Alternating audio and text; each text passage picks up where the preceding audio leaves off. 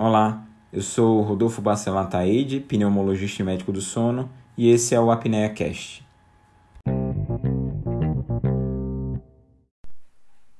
No Apnea Cast de hoje, a gente vai tratar sobre um tema muito comum, sobre a asma brônquica. O que é asma? Asma é uma doença inflamatória crônica caracterizada pela hiperresponsividade das vias aéreas inferiores e por uma limitação variável ao fluxo aéreo. Essa limitação é reversível e essa reversibilidade pode ser espontânea ou com tratamento. E vai se manifestar por episódios recorrentes, ou seja, várias vezes vai acontecer sibilância, que é a popular chiadeira no peito, falta de ar, uma sensação de opressão torácica, uma dificuldade de expandir completamente os pulmões, assim como tosse, e esses sintomas são particularmente predominantes à noite ou pela manhã ao despertar.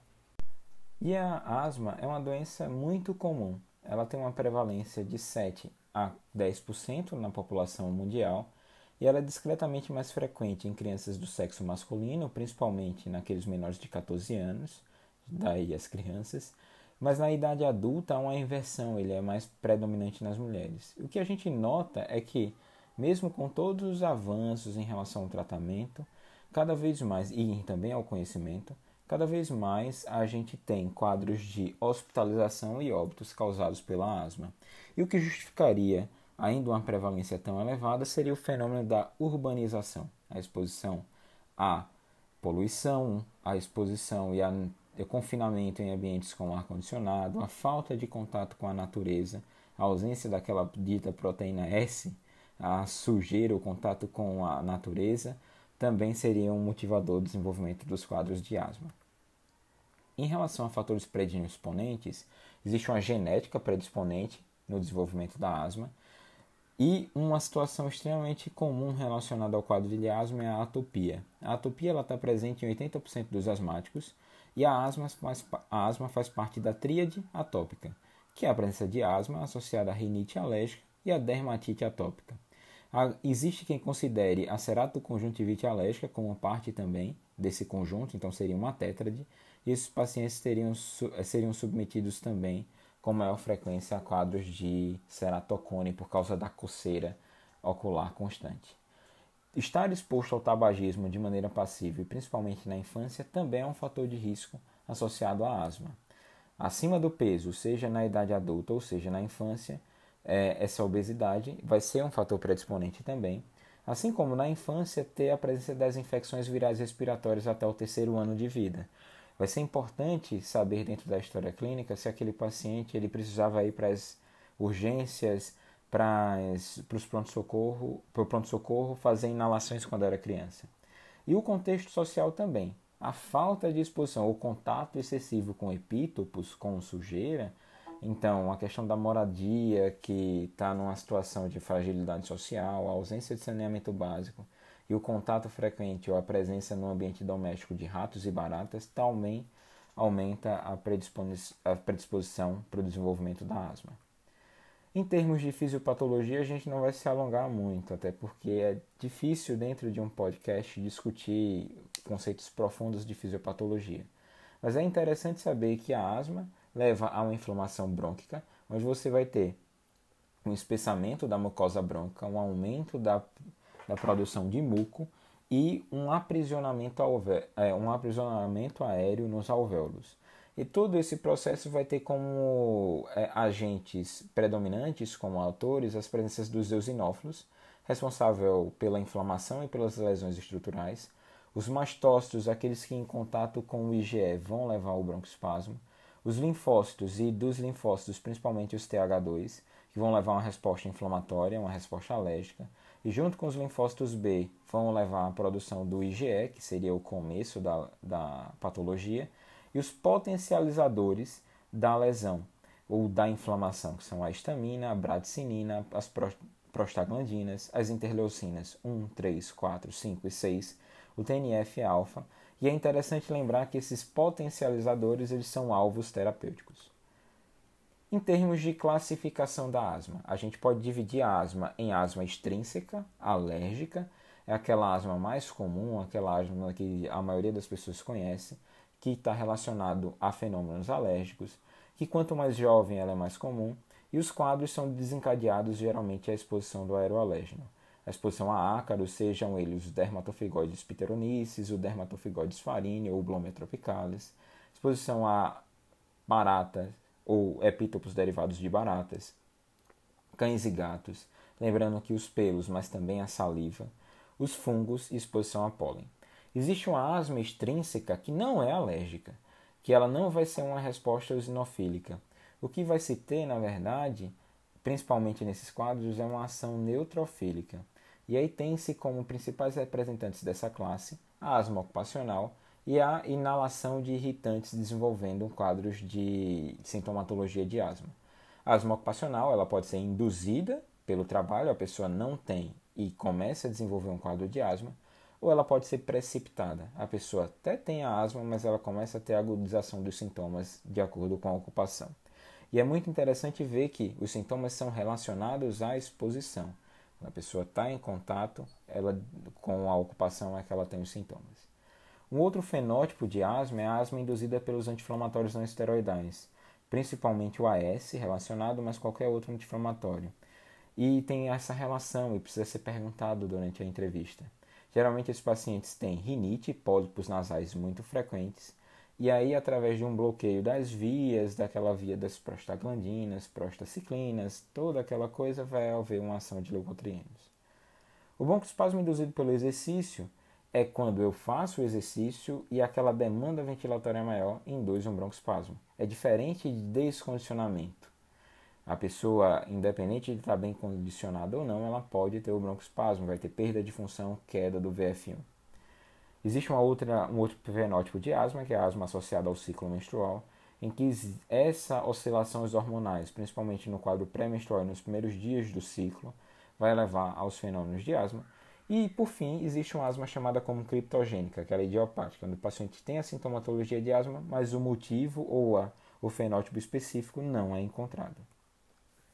Em termos de diagnóstico, não é necessário a realização, não é necessária a realização de nenhum exame adicional para o diagnóstico.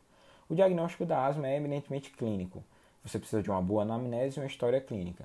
E na tua anamnese vão ser necessários, vai ser necessário encontrar algumas informações como o período de exacerbação e remissão, a doença que vai e volta.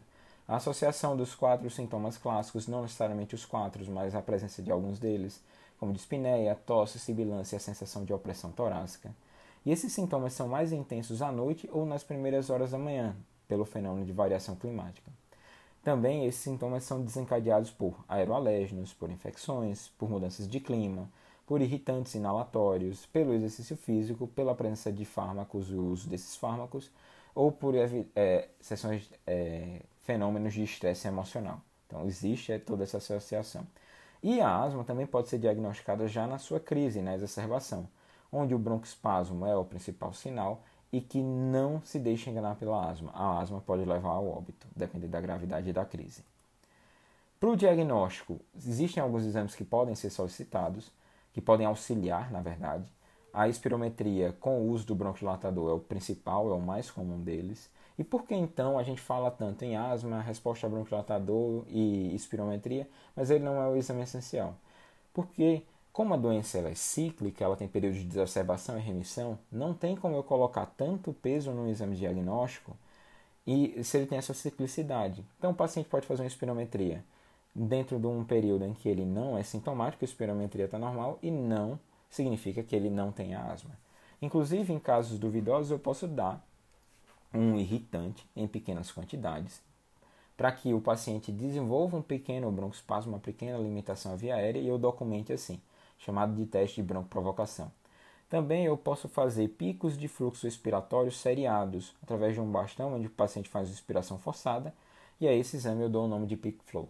Através de uma variação diária ou num período ou de acordo com a exposição nos casos ocupacionais, eu posso associar ao diagnóstico de asma. A radiografia de tórax no paciente com asma é normal, não existem alterações, inclusive se houverem alterações, o diagnóstico é diferencial. Então eu preciso excluir asma, ter uma radiografia normal para dizer que é asma. Se a radiografia não for normal, não é asma. No hemograma, vai chamar a atenção a presença de eosinofilia, mas ela não é obrigatória assim como os testes alérgicos, principalmente a IgE sérica aumentada vai chamar atenção, tanto a IgE sérica total como a dosagem de IgEs específicas para alguns alérgenos, vai ser de interesse, de interesse maior nesses quadros. Quando eu vou para o diagnóstico, a espirometria é, vai te ajudar, mas a gente tem que entender também que existem diagnósticos diferenciais. Esses diagnósticos diferenciais vão ser de, de doenças que dão sintomatologias semelhantes. Então, sintomatologias que dão sibilância, tosse, dispneia, sensação de opressão torácica. Das vias aéreas superiores, as principais eh, situações que fazem diagnóstico diferencial são a de cinesia de prega vocal, onde eu tenho uma incoordenação entre a abertura das pregas vocais e muitas vezes o paciente pode apresentar até sibilância. Eu tenho uma questão da, do odejamento nasal posterior, das rinopatias congestivas com motivadores de tosse, e a apneia obstrutiva do sono com aquela ideia de dispneia, de despertar no meio da noite com a sensação de sufocamento. Do trato respiratório inferior, é, o diagnóstico diferencial mais óbvio é a doença pulmonar obstrutiva crônica, lembrando da minúcia em relação aos alérgenos e o diagnóstico, o alérgeno não, perdão, mas através dos irritantes, e as questões de diagnóstico diferencial. Outras doenças que fazem diagnóstico diferencial no trato respiratório inferior são a fibrose cística, as bronquiectasias e as pneumonias, por exemplo. Do trato gastrointestinal, o refluxo gastroesofágico faz diagnóstico diferencial de asma. E é inclusive como uma causa de tosse dentro da apresentação atípica do refluxo gastroesofágico. Do sistema cardiovascular, as patologias que dão tosse e dispneia, como a insuficiência cardíaca, a hipertensão pulmonar e o TEP crônico vão fazer parte desse rol diagnóstico diferencial. E no sistema nervoso central, a questão da tosse habitual. Aquela pessoa que tem aquele tique ou aquela coisa de toda vez que fica nervoso começa a tossir. Em relação ao tratamento da asma, o que, é que a gente tem de novidade? Houve uma mudança no GINA, um, depois de 50 anos usando o SABA, essa mudança levou a uma, um tratamento mais focado no uso do corticoide inalatório associado ao LABA, saindo da ideia de usar o salbutamol, o SAMA. E qual foi a ideia disso? É de que mesmo indivíduos com asma dita leve podem ter é, exacerbações graves, e o uso do corticoide inalatório diminuiria essa chance. O SABA vence na primeira opção de tratamento há mais de 50 anos, então a asma era vista apenas como broncoespasmo naquela época, você dá um rápido alívio dos sintomas e essa generalização no uso do pronto-socorro reforça com que os pacientes usem em casa, sem, no entanto, procurar um tratamento mais adequado para asma. E esses pacientes que não buscam um tratamento mais adequado fazem uso de diversas, medica diversas medicações, na verdade não, diversas unidades da mesma medicação. E quanto mais medicação o paciente faz, mais risco ele tem de ter um evento grave e de falecer por causa desse evento. Inclusive os SABAs, alguns desses eventos vistos pelo uso crônico são de downregulation dos receptores beta, Existe uma redução da broncoproteção, inclusive, e existe a possibilidade de hiperresponsividade rebote associada também ao aumento de inflamação eosinofílica, ou seja, o uso crônico do SABA foi visto é, mais, é, mais minuciosamente, depois com outros achados, que podia inclusive ser um fator de piora da asma quando utilizado isoladamente. E aí tiveram diversos estudos que motivaram o uso do, da droga é, do corticoide inalatório com LABA como droga de resgate e como droga, droga de manutenção nos quadros do STEP 1 e 2. Esses estudos eles se baseiam na ideia de que muitas vezes os, a sintomatologia da exacerbação ela começa é, baixa, frustra e depois ela se acentua e que o paciente pudesse abortar essas exacerbações. Outra coisa que justificaria é que o fato dele ter uma mesma bombinha para exacerbação e para manutenção facilitaria o uso. Então, dentro do tratamento atual, o que a gente faz hoje é, a partir do momento que eu diagnostico asma, todos os pacientes vão precisar fazer educação sobre a sua patologia e controle ambiental. Como droga de resgate, a maioria deles vai precisar usar, na verdade, a indicação de droga de resgate é o uso do corticoide inalatório mais LABA. Quando eu faço o diagnóstico, idealmente os pacientes começam no segundo step de tratamento, no segundo degrau. E nesse step é fazer corticoide inalatório em baixa dose ou utilizar corticoide inalatório mais LABA apenas se sintomáticos. E eu vou avaliando. Idealmente, depois de dois, três meses, eu avalio se houve controle ou não. Se não houve controle, eu, dentro da situação de não controle, vou ver se o paciente não aderiu ao tratamento, se foi o ambiente ou a ausência de controle de comorbidades que promoveu isso. Se ele teve controlado, eu posso fazer o step down. E o step down do 2 é para o 1, que é utilizar só o corticoide mais LABA se sintomático, ou seja, só se ele tiver sintomas ele vai utilizar a medicação. Se eu não controlei, eu vou para o step 3, que é corticoide inalatório mais LABA em baixa dose. Não controlado vai ao step 4, que é aumentar a dose do corticoide inalatório mais LABA. E se não controlado, eu vou para o step 5, onde eu avalio assim, corticoide inalatório mais LABA em alta dose, a possibilidade de associar tiotrópio ou a possibilidade de associar uma terapia-alvo com alguma doença, com alguma medicação, melhor dizendo, como por exemplo um imunobiológico. E depois de tratar, eu vou classificar a asma. A asma que precisa de pouca medicação, aquele que está no step 1 ou 2, é dita asma leve. A asma que está com uma quantidade moderada de medicação, que é a que está no meio do step 3, é a moderada. E a que precisa de mais medicação no step 4 ou 5 é aquela asma que é dita grave. Então, para eu subir ou descer os steps, eu vou precisar sempre checar a resposta. Então, eu vou ver os sintomas, a presença de exacerbação, a função pulmonar e a qualidade de vida do paciente. Eu vou avaliar se realmente é asma, se eu não, tô, não há um equívoco diagnóstico frente ao caso, se o paciente está usando adequadamente o dispositivo em termos de técnica e de frequência, ou se ele não tem alguma comorbidade associada, por exemplo, tabagismo, selativo ou passivo, questão da obesidade, uma exposição ocupacional, ou a presença dos três R's, se ele não tem uma rinite não tratada, o refluxo gastroesofágico não tratado, ou ronco, a apneia do sono não tratada. E vou ajustar toda essa situação lembrando do ambiente, das exposições, da necessidade de fazer exercício físico e como os beta-bloqueadores e os anti-inflamatórios não esteroidais podem piorar a asma. Dentro do tratamento da asma também vai fazer parte medidas não farmacológicas, dentre elas a imunização contra a influenza, que deve ser anual, e a vacinação contra a pneumococo. Hoje as recomendações do SPPT é fazer uma primeira imunização com é, a P13 e depois, seis meses, fazer a segunda imunização com a P23. Em termos de exercício físico, todo mundo imagina que a natação é o exercício, o exercício físico ideal para o paciente asmático, o exercício completo. Na verdade, qualquer exercício físico é interessante para o paciente asmático. O fato de ele estar sedentário é que piora. Agora, se natação, se crossfit, se futebol, se alguma outra atividade, vai depender do próprio paciente. E eu avalio o tratamento. Como é que eu avalio o tratamento e o controle de tratamento? São quatro perguntas que são primordiais.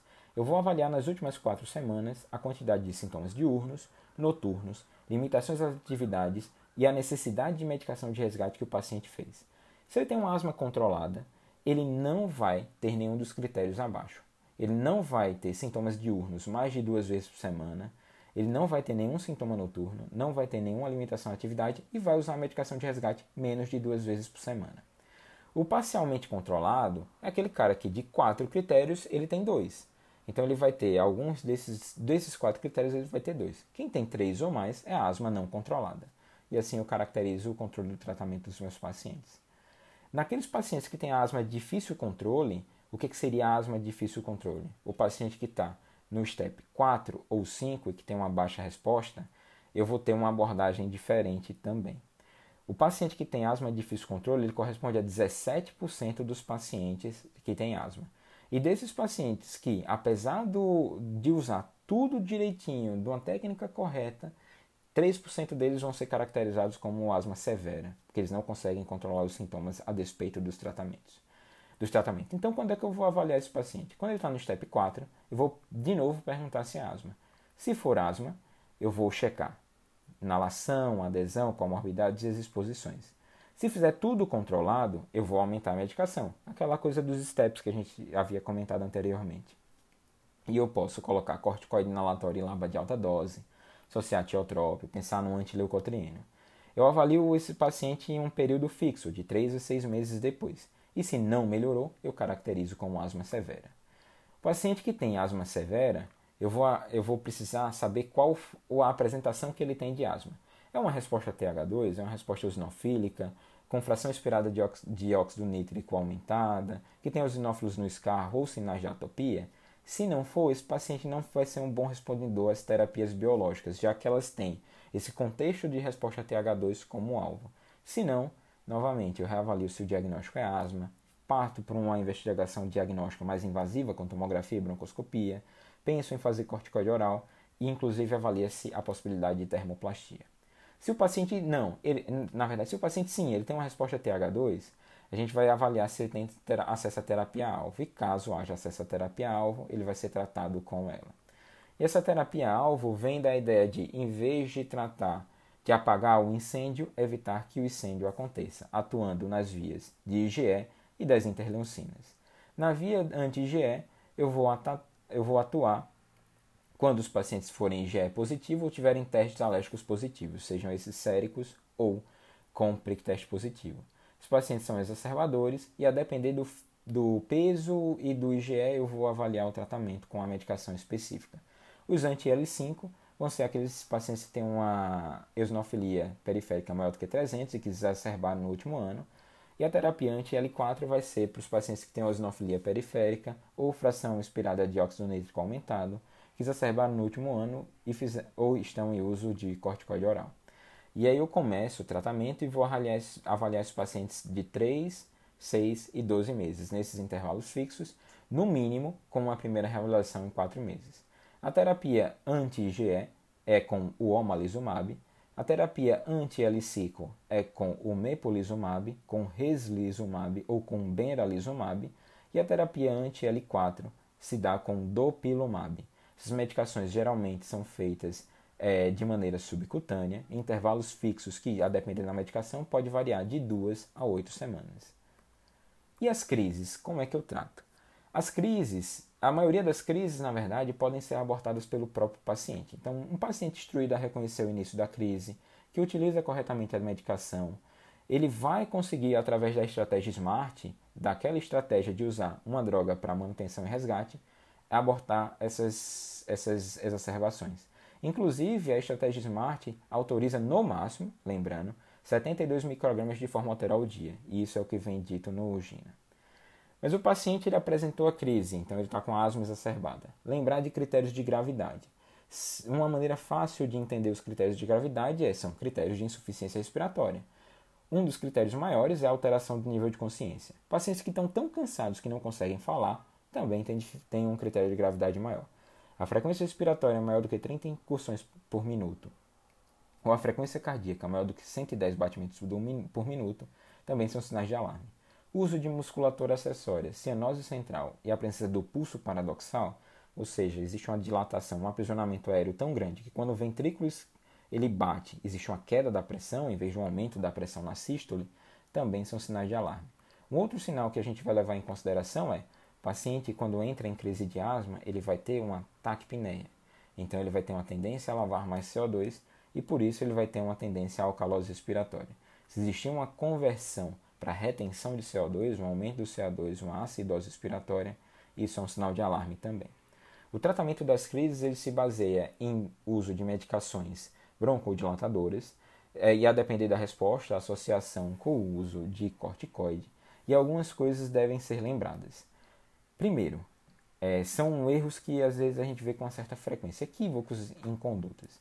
O corticoide por via oral não é inferior ao corticoide endovenoso. Quando você vai escolher um corticoide, os melhores corticoides de ação respiratória são a prednisona, prednisolona ou metilprednisolona. Diferentemente da prática habitual de usar hidrocortisona, deve-se preferir algumas dessas, é, alguma dessas três drogas. O maior erro, talvez, que a gente encontre é a não manutenção do corticoide por 5 a 10 dias após a alta, depois de uma crise de asma. E lembrando que esse corticoide, nesse período, não precisa de desmame. Uma outra questão é que, se uma gestante tem uma crise de asma, ela deve ser tratada de maneira igual como um paciente não gestante, porque é muito pior a hipoxemia do que qualquer outro dado que se possa apresentar naquele contexto de urgência. No segmento clínico, vai, vai existir alguma, algumas peculiaridades que a gente vai abordar em outros apneacasts. Do beta-2 agonista intravenoso, ele pode ser utilizado especialmente em crianças. Nos adultos, é um uso bem restrito que a gente não vê na prática cotidiana. A adrenalina subcutânea é indicada nos casos de anafilaxia, e outra coisa que a gente deve evitar são as xantinas pelos efeitos colaterais, a teofilina, a aminofilina, porque elas têm um alto risco cardiovascular e deve ser reservado aos casos de só se nada funcionar. Já que existe inclusive uma outra terapia alternativa, que é o uso do sulfato de magnésio por via intravenosa ou por via inalatória nos quadros refratários. E assim a gente termina o ApneaCast de asma e eu espero que tenha sido de bom proveito. Curtiu? Tem alguma sugestão? Gostaria de tirar alguma dúvida? Não esquece de deixar seu comentário. E aproveita também para seguir as outras redes sociais. Estou no Instagram com o arroba Rodolfo Pneumosono e no Twitter com o arroba RBA Pneumosono. E até o próximo episódio.